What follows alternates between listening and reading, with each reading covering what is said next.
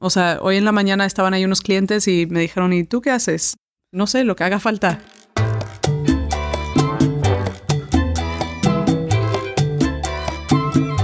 Hola y bienvenidos a Diseño Cha Cha Cha. Mi nombre es Pablo Stanley. Y yo soy Lumen Bigot. Y hoy estamos acompañados con la bellísima y muy talentosa Luisa Mancera, una diseñadora espléndida. ¿Cómo la ves con Luisita? Intrigada de saber más de ella. Así que cuéntanos, Luisa, ¿quién eres? ¿De dónde vienes? Hola chicos, vengo un poco de todos lados. Este, mi papá es mexicano, mi mamá es gringa, pero nací en Londres, así que un poco como hormiguita por el mundo.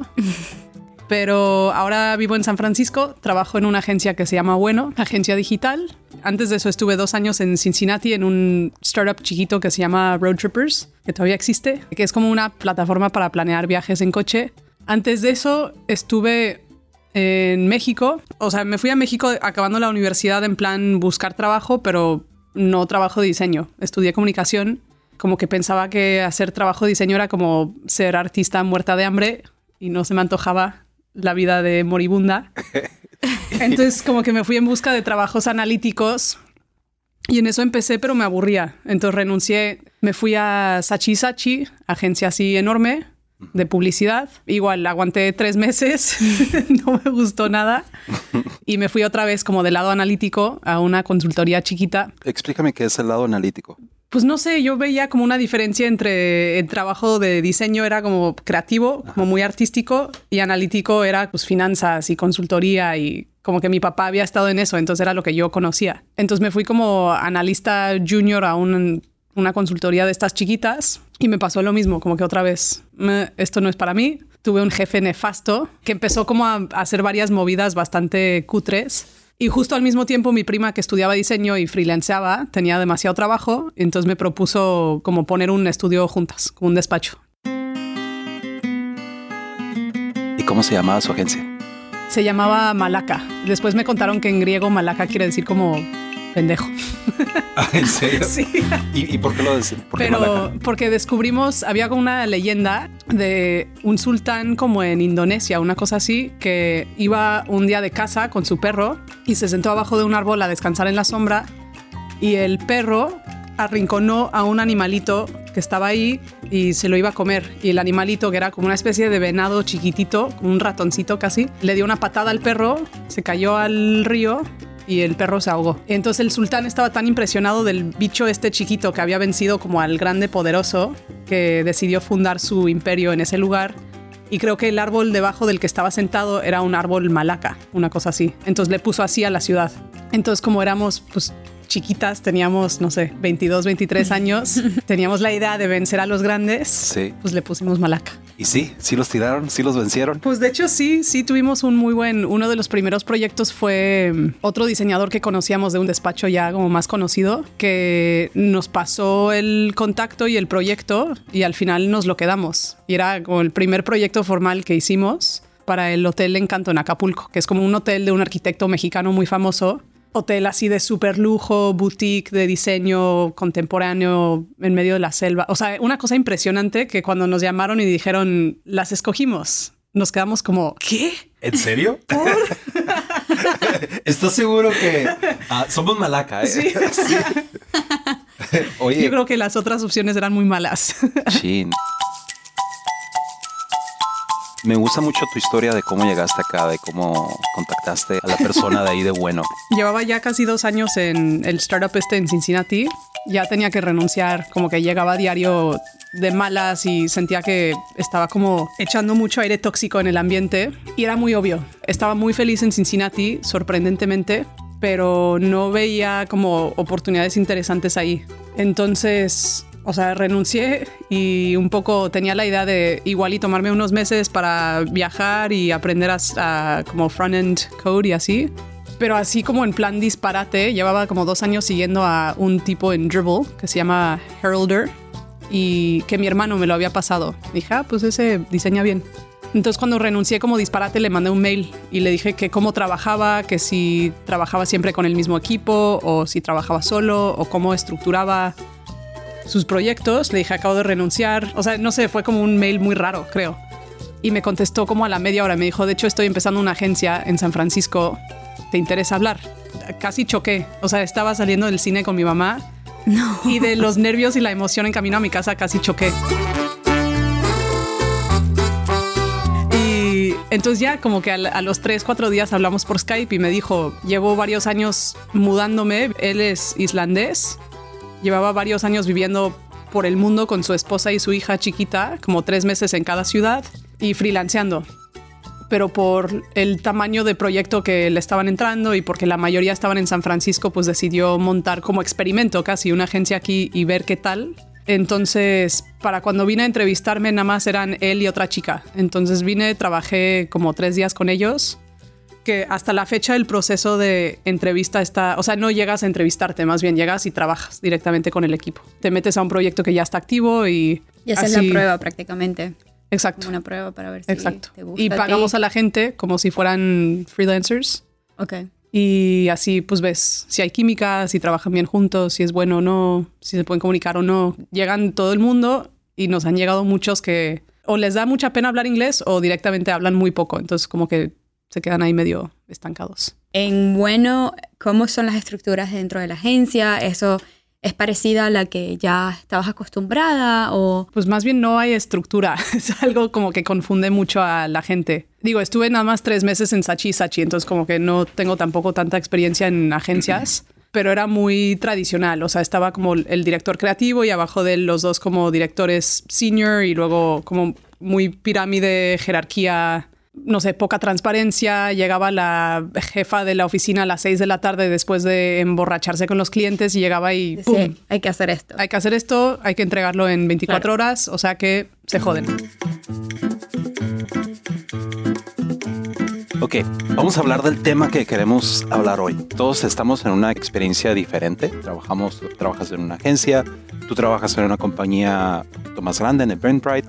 y Yo trabajo en una startup, que es una compañía más pequeña. Tú trabajas con un equipo de diseño grande, yo trabajo con un diseño, un equipo de diseño de una persona. Y, y tú trabajas en una agencia donde hay mucha gente creativa. Entonces, mucha gente que está empezando en el rollo de diseño se pregunta dónde debo empezar, cuáles son los, los pros y los contras de empezar en una agencia o trabajar en in-house, en casa, dentro de la empresa. Y si es en una empresa pequeña o una empresa grande, ¿qué tal si empezamos contigo? ¿Cuáles son los pros de una agencia, de una empresa un poquito más grande como la tuya? Creo que hay, hay un poquito más de tiempo para onboarding, o sea, empezar en el equipo, ¿no? Las empresas un poquito más grandes no quiere que directamente empieces a trabajar con algún proyecto porque quizás quieres familiarizarte con el producto, quieres conocer al equipo. Normalmente es una semana en la que estás entendiendo un poquito sobre la empresa, el producto, el equipo, cómo se mueven, haces y abres los archivos, quizás comparado con una agencia es directamente, ok, tú vas a trabajar con este cliente. En cuestión de equipos, nuestro equipo, nosotros, Eventbrite, un poquito grande, ya 600 personas, pero el equipo de diseño no es, es el, más o menos el mismo tamaño que en Bueno, por ejemplo, nosotros somos 20 diseñadores. Obviamente cada diseñador está en un feature team que vendría siendo como un cliente, pero al final es una parte del producto. En la parte más creativa es un proceso un poquito diferente porque no es sobre crear cosas nuevas, sino buscar soluciones nuevas a cosas que existen o problemas que otras personas no han encontrado solventar porque quizás es un producto o un problema que nadie más lo tiene. Al final es creativo, pero es diferente en el ámbito creativo comparado con una agencia como tal, donde quizás es un poquito sobre rebranding o, o nuevos estilos o un nuevo target. Suena más como que los problemas no son de cómo se ve o cómo se siente, sino porque eso tal vez ya está establecido, ¿no? Pero es más en el rollo de los pequeños cambios, Claro. ¿no? Sí, que- nosotros todavía, o sea, el equipo como tal sigue interactuando y diseñando cosas nuevas y todo el tiempo queremos cambiar las ilustraciones y los iconos y los colores, pero al final el día a día es un poquito más de creatividad en, en cuanto de solventar un problema y hacer Sí. que un producto funcione y con objetivos eh, más precisos como queremos más usuarios, queremos retener más a los usuarios, queremos que la compañía crezca o tenemos que volvernos internacionales, tenemos que hacer cambios en cómo hacemos Y tienes que mantener ese balance, ¿no? Digo, supongo que en cualquier compañía, pero el rollo de sentir que estás trabajando en algo nuevo y en algo creativo, como estás diciendo, quieres cambiar las ilustraciones y quieres probar otros nuevos estilos, pero a la vez también tienes que mantener el balance de que, bueno, como dices, somos internacionales y tenemos una marca que debe ser consistente, que no podemos hacer un cambio muy drástico en las cosas, ¿no? Otra cosa que, que yo veo como un pro, háblanos un poquito más de la diversidad de tu equipo y supongo que no nada más es el equipo de diseño, sino que colaboras con bastantes equipos y bastante gente. Sí, e, eso es bastante interesante porque yo trabajé en, en BBDO en Italia y estaba específicamente en la parte digital. El equipo prácticamente era diseñadores, diseñadores eran diseñadores, hacían un poquito de todos prácticamente, ¿no? Y en cambio ahorita tengo gente que es experta en algunas áreas donde yo puedo sentarme y preguntar cosas o colaborar haciendo el proyecto. Por ejemplo, tenemos gente de marketing, que es la gente que se encarga de cómo decimos las cosas, cuál es el tono de la comunicación para este proyecto. Tengo equipos o diseñadores que son muy buenos en prototyping, motion y, cómo llevamos la idea del brand a través de ese, ese adicional de animación. Y tenemos otro equipo que es como más ilustraciones, cómo diseñamos esto, qué colores usamos, cuál tipo de ilustración usamos para este mensaje. Entonces tengo todas esas oportunidades donde yo todavía tengo el poder de hacerlas por mi cuenta, pero tengo a alguien como que es un poquito más responsable de eso y me puede ayudar a, estar seguro de que esa es la mejor forma de, de diseñar esa parte.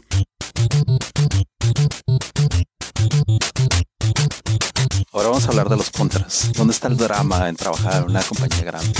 Yo siempre he dicho que las startups, comparado con las agencias, se ven como elefantes, que es como súper lento, grande y difícil de mover, ¿no? Es como muy complicado el día que tú decidas, ok, vamos a cambiar un color de azul a verde. ¿Qué tan difícil es eso? Pues sí es difícil porque para hacer ese cambio tienes que asegurarte que otros competidores no estén usando los mismos colores, por qué estamos usando ese color ahora, por qué vamos a hacer el cambio, cuáles son los números que vamos a obtener a través de ese cambio. Todo se mide a través de números prácticamente y un poquito de, de la idea de a dónde queremos ir, no necesariamente un cambio de diseño porque queremos estar más fresh o porque queremos renovar el brand. Es un poquito bastante estratégico todas las decisiones que tomas y al final las logras, pero tienes que tener presentaciones y decir esto es lo mejor, esto se ve mejor que lo que tenemos ahora y bueno, cuando se hicieron los cambios del logo, eso fue, imagínate los fundadores de la empresa que tú les digas, you know what?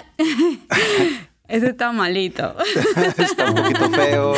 Su trabajo con lo que empezaron, ¿qué tal si lo cambiamos todo? Y esto implicaba como 10.000 archivos de que había que actualizar, los colores, la accesibilidad de los colores en otros idiomas. Es un poquito más lento que quizás en, con un cliente, creo yo. Tienen la oportunidad de profundizar más en, en las soluciones y, y experimentar con más cosas y pues digo, tienen más recursos tienes este, pues, más gente que está trabajando en ello y el plazo que tienes tal vez no es de que tienes que entregar en dos semanas, sino pues tal vez que sea un proyecto de seis meses. De Entonces, ese mismo tiempo te ayuda, como dices, a tratar bastantes cosas y, hablar con mucha gente y tener tantas exploraciones a la vez. ¿no? Yo creo que la mitad de mi tiempo es presentar y discutir y, y vender y, y asegurarme y trabajar con ingenieros y la otra mitad o menos es diseñar. Tienes que desarrollar tus habilidades de, convencer a la gente, ¿no? De política, navegar entre la burocracia. Y yo trabajaba en, Uremi y llegó un momento en el que la compañía creció de repente. Éramos bien chiquitos y de repente ya éramos 250, 300 personas. Pero para mí fue un cambio enorme de que no es tanto tu técnica de diseño, sino cómo lo presentas y Ahora tú, Luisita, cuéntanos un poquito la vida de agencia. Pues en parte lo que dice Lumen, que en agencia te puedes enfocar en puro diseño. No me tengo que pasar la mitad de mi día tratando de convencer a nadie. Y también los clientes llegan y nos contratan porque se fían de nuestro trabajo. Entonces como que literal te ven como el experto. O sea, muchísimas veces yo como que tengo todas las opciones que les voy a enseñar y toda la justificación de la decisión y no hace falta que les enseñe nada ni les diga, porque simplemente les enseño, les digo, creo que deberíamos hacer esto y dicen, listo, buenísimo, ya está. Entonces es una delicia, o sea, digo, creo que es importante el otro lado como de aprender a vender y justificar tu trabajo, pero es una delicia poderte enfocar en lo que, en la parte como más divertida también el tiempo, ¿no? el tiempo que nosotros tenemos es muchísimo menor al tiempo que tendrá una persona en agencia porque nosotros trabajamos por semanas, es un poquito diferente, entonces... Claro, que hasta cierto punto siento que son tiempos limitados porque pues está el contrato y el cliente quiere que entregues, pero son tiempos cómodos, como que te da tiempo de explorar, pero te ponen fecha límite, que en, cambio estando in-house luego como que me volvía loca porque porque siempre todo lo podía seguir trabajando. Claro. Y, en agencia, digo que es también algo que no me gusta, como que a veces te enganchas, como tú decías, con un proyecto y es como tu bebé y lo creas de la nada y te encanta y te encantaría seguir trabajando en ese proyecto, pero pues o se fueron o te cambiaron a otro proyecto y como que tienes que aprender a despegarte de tu, de tu trabajo sí. y trabajar ese como desapego pues tiene el lado padre, pero pues también es verdad que no puedes profundizar a veces tanto como quisieras o... Muchos diseñadores que están en startups pasan por, ese, por esa necesidad de, ¿sabes qué? Quiero hacer algo completamente diferente o estilo agencia y... A mí me ha dado, o sea, me dio como mucha, mucha confianza en mí, porque cada vez que empiezo un proyecto nuevo es como, ay, ay, no sé, no sé si lo, voy a hacer bien, no sé si voy a poder, no sé si me va a salir. Y cada cliente es diferente, aprender cómo trabajan ellos y adaptarte a su estilo, tanto personal como estilo ya técnico. Y en ese sentido creo que me ha ayudado muchísimo como a enfrentar ese miedo, porque estando in-house luego pues me, o sea, ya conocía al todo el equipo, estaba súper cómoda, o sea, un poco como que me movía ya como pez en el agua, pues me sentía demasiado cómoda. Siento como que la creatividad es en cierta manera es un músculo, ¿no? Y lo tienes que, tienes que estar reforzando, tienes que ejercitarte y, regularmente pues poniéndote problemas diferentes y no mantenerte eh, conforme con algo que ya y, la agencia te, te, ofrece esa flexibilidad de proyectos que están cambiando, este, y toda la experiencia que adquieres, proyectos diferentes y requiere que uses más tu creatividad, ¿no? Pues no, yo no sé si diría más, pero pues es de otra forma de otra forma. Y yo me aburro muy fácilmente y entonces a mí ahorita en este momento como que el modelo agencia y poderme cambiar de proyecto y estar tocando varias cosas me va muy bien. Te digo eso, pero hace dos semanas estuve a punto de ya no podía más y decía, no, ya quiero estar in-house, ya no puedo más con la agencia. Entonces todo el tiempo cambia. Muchas de las veces, de hecho, estando ya tengo en Eventbrite dos años y medio, lo que hacía era que decía, ok, voy a hacer un freelance ok, voy a hacer otro freelance. Y, decía, ok, voy a hacer un logo, voy a hacer algo completamente diferente. Y me, me ayudaba a calmar esa necesidad. Y luego me di cuenta que es mucho trabajo. Así que dije, no. sí. Y estoy curiosa por saber cómo es trabajar como diseñador en Bueno. ¿Cómo es tu día a día? ¿Cuánto tiempo te dedicas diseñando? ¿Cuánto tiempo te dedicas reuniéndote con clientes o, o planificando?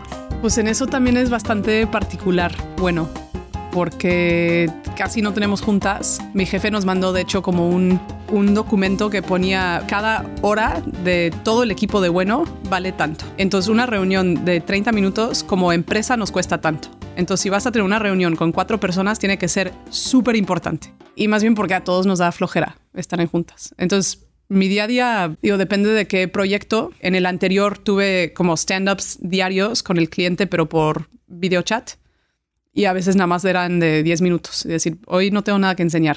Y así todos. Y bueno, adiós, hasta mañana. Entonces normalmente pues trabajo, llego como a las 9, desayunamos ahí juntitos, nos llevamos muy bien entre todos. Entonces como que hay mucha convivencia ahí. Me pongo a trabajar, trabajo dos horas y luego comemos. comer y comer. Lo importante. Ahorita, por ejemplo, tenemos un proyecto que va a durar como dos meses, bastante rápido. Entonces, todas las tardes estamos haciendo como un check-in con el, con el equipo y haciendo como design reviews de 45 minutos por ahí que cada quien presenta, pero es súper informal todo. O sea, hoy en la mañana estaban ahí unos clientes y me dijeron, ¿y tú qué haces en este proyecto? ¿Cuál es como tú? No sé, lo que haga falta. Y decían, pero ¿cómo? O sea, ¿cómo estructuran? Como que se va dando muy orgánicamente sobre la marcha y cuando la gente entra les, les cuesta trabajo entender cómo trabajamos, porque en realidad hay poca estructura.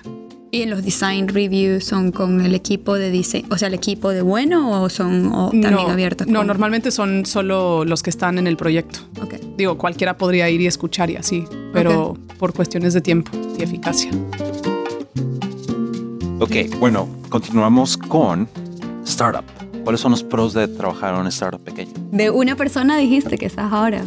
Yo creo que eh, trabajar en un startup pequeño en cierta parte es una combinación de, de los pros de trabajar en una compañía grande y también de una agencia, de que las cosas están, están bien rápidas, este, hay, cada semana hay un proyecto diferente, entonces nunca, nunca es aburrido porque siempre hay algo nuevo que hacer y siento como tú estás diciendo a la agencia de que tienes el control de todo, o al menos en el proyecto que estás diciendo. Cuando estás en un startup pequeño, digo, tienes, pues, tienes que hacerle de todo un poquito, ¿no? Y no nada más el diseñador, digo, el ingeniero también tiene que estar dando volantes en la esquina, porque sí lo hicimos, lo hicimos hace poco, fuimos, estuvimos dando volantes en la esquina y, y diciéndole a la gente que, que intentara nuestro producto a, final de cuentas, como somos tan pequeños, todos estamos un poquito en marketing, tenemos que vendernos, tenemos que este, juntarnos y idear cómo nos representamos, cuáles son nuestras, nuestra visión y nuestra misión y todo ese rollo. Y luego,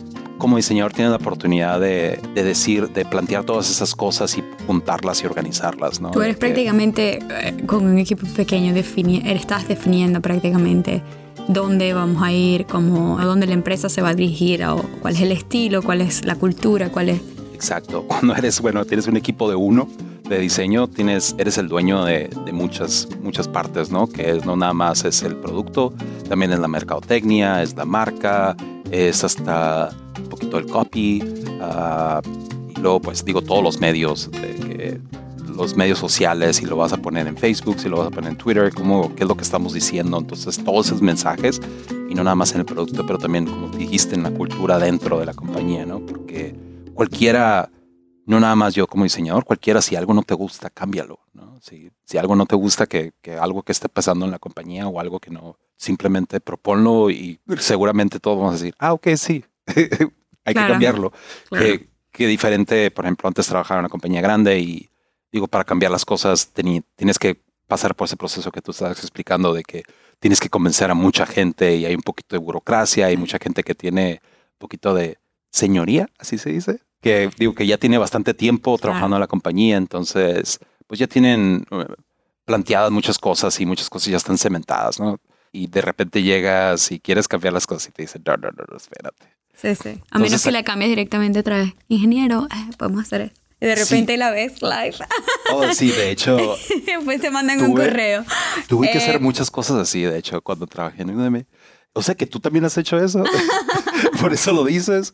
Porque sí, hay veces que, que te quedas, la verdad, número uno, ni se van a dar cuenta. O si se dan cuenta, pues no va a ser una mala sorpresa. No va a ser como que alguien se va a enojar. Va a decir, ah, mira, qué bueno, qué bueno que ya hicieron ese cambio. O se ve mejor. Digo, obviamente sí. tienes que tener la confianza de que ese cambio que estás haciendo es en beneficio para todos, ¿no? Pero y que no estás pisando ninguna ningún pie. Y hay muchos este, ingenieros también que si ven una idea que les gusta y ellos tienen el dominio del código y todo y lo hacen el cambio y hasta, hasta se, se emocionan de hacer el cambio, ¿no? Y hacer así como que un poquito contra la corriente. Que eso es lo cool, ¿no? Que tú estás, tú estás en control en un startup pequeño de, estás cementando las cosas que van a hacer en el futuro, de que, bueno, el logo, los colores.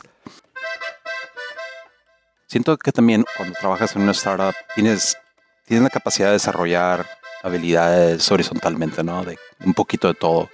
Tienes que hacer un poquito de mercadotecnia, tienes que hacer un poquito de, copy, tienes que hacer un poquito del producto, hacer de ilustración, de animaciones. Si eres alguien que te gusta mucho mantener tus manos en todas las cosas, un startup pequeño es lo mejor siento que una compañía más grande, hay, bueno, tal vez no sé si sea el caso contigo, pero muchas compañías hacen más como especialidad y, y es más vertical lo que haces, ¿no? Porque eres la persona que hace las ilustraciones nada más, o eres la persona que está haciendo las animaciones, o eres la persona que está en la interactividad y tú no le pones colores a las cosas, tú todo lo haces en blanco y negro, ¿no? Entonces, si eres alguien que, que quiere desarrollarte, en, en, tienes esa curiosidad de desarrollarte en, bastantes capacidades, startup siento que es lo mejor, un startup pequeño, porque digo, tiene la habilidad de sí, ser O incluso las agencias como tal, porque sí. te da la oportunidad de también ver cómo cambia tu estilo y cómo, cómo te vas enfocando al cliente y dejar de diseñar para uno, sino como que para el cliente como tal.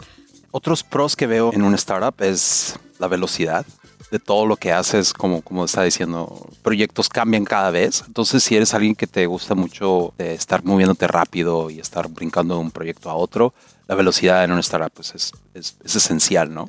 Para mantenerte vivo, de hecho. Otra es este, lo que haces se lanza lo que haces lo vas a ver ahí. Siento que a veces que en las agencias muchas veces se quejan de que lo que hacen no es realmente lo que se produce, porque entregan el trabajo, pero luego todavía eso tiene que pasar por un proceso por la compañía para ser aprobado y ser ejecutado dentro de, de ellos. Pero ahora los contras es las cosas están cambiando rápidamente. Entonces, si eres alguien que necesita un poquito de más estabilidad y un poquito más de orden, en, en el startup no lo vas a tener. porque- Incluso yo creo que las startups pequeñas o, o las grandes es difícil si tú no tienes bastante experiencia como diseñador o estás confiado en lo que ya has hecho porque te puedes desviar muy rápido. Quizás hay mucha presión de parte del equipo a que, a que entregues algo. siempre lo comparo. Bueno, eres alguien que está empezando. ¿Qué es lo mejor para alguien que está empezando y que va, que está buscando dónde trabajar? Y tal vez en un startup pequeño no sea lo mejor por esa responsabilidad que estás diciendo, ¿no? De que eres el único diseñador y está la gente confiando en ti y, y, pues más vale que entregues, ¿no? Pero si quieres aprender más, colaborar con otra gente o tener este un poquito más estabilidad, yo creo que la agencia, empezar con una agencia o, un- o una compañía con un equipo de diseño un poquito más fuerte es, tal vez lo mejor. Bueno, yo creo que eso fue un- una conversación bastante interesante. Quisiera darte el espacio para algo que quieras decirle a, le- a la gente que nos escucha, a los diseñadores, algo que... Lo que más veo con, con los más jóvenes es como una falta de seguridad y como que no se quieren lanzar. No sé, hay que superarlo, o sea, hay que lanzarse sabiendo que tu trabajo, digo, yo me siento así diario, como que sé que voy a enseñar cosas que no están perfectas y que no están tan bien hechas, pero hay que lanzarse al vacío y como que cada vez que lo haces te das cuenta que no pasa nada y va a llegar otro que tiene una idea que puede poner sobre la tuya y juntos pues aprenden a nadar. Claro, probar entonces. Siento que una de las cosas es de que, hey, no, no porque llevemos años acá sabemos más, en realidad todavía estamos... No, te das cuenta que nadie sabe nada y todo el mundo se lo está inventando sobre la Todo el día se aprende algo nuevo y lo que funciona hoy no funciona mañana, así que es más que todo seguridad lo que te lleva a un lugar más alto, ¿no? Que la experiencia o Pero saber ni decidir. siquiera seguridad, yo creo que lanzarse. O sea, porque seguridad a lo mejor y no vas a sentir, Sí, es verdad. pero te tienes que lanzar. Sí, digo, usar ese, ese miedo en tu favor, ¿no? De que, bueno, que sea el miedo lo que me impulsa y que sea el miedo lo que... Parece que no sé lo que estoy haciendo, pero pues lo voy a averiguar, ¿no? Y si no, si no tomo ese paso, como dices, si no me lanzo, pues nunca Claro. voy a hacer nada. Y si tienes miedo, nada más es que quieres más. Bueno, pues yo creo que así terminamos. Muchas gracias, Luisita, por acompañarnos. Tienes una historia muy interesante. Ahí vamos a poner este link a tu dribble y a tu, y a tu portafolio y a bueno y a todo para que la gente vea tu trabajo y te critique y te ponga, no, para que te dé mucho amor. Esto fue Diseño Cha-Cha-Cha con Luisa Mancera. Mi nombre es Pablo Stanley. Y yo soy Lumen Bigot. Nos vemos en la próxima.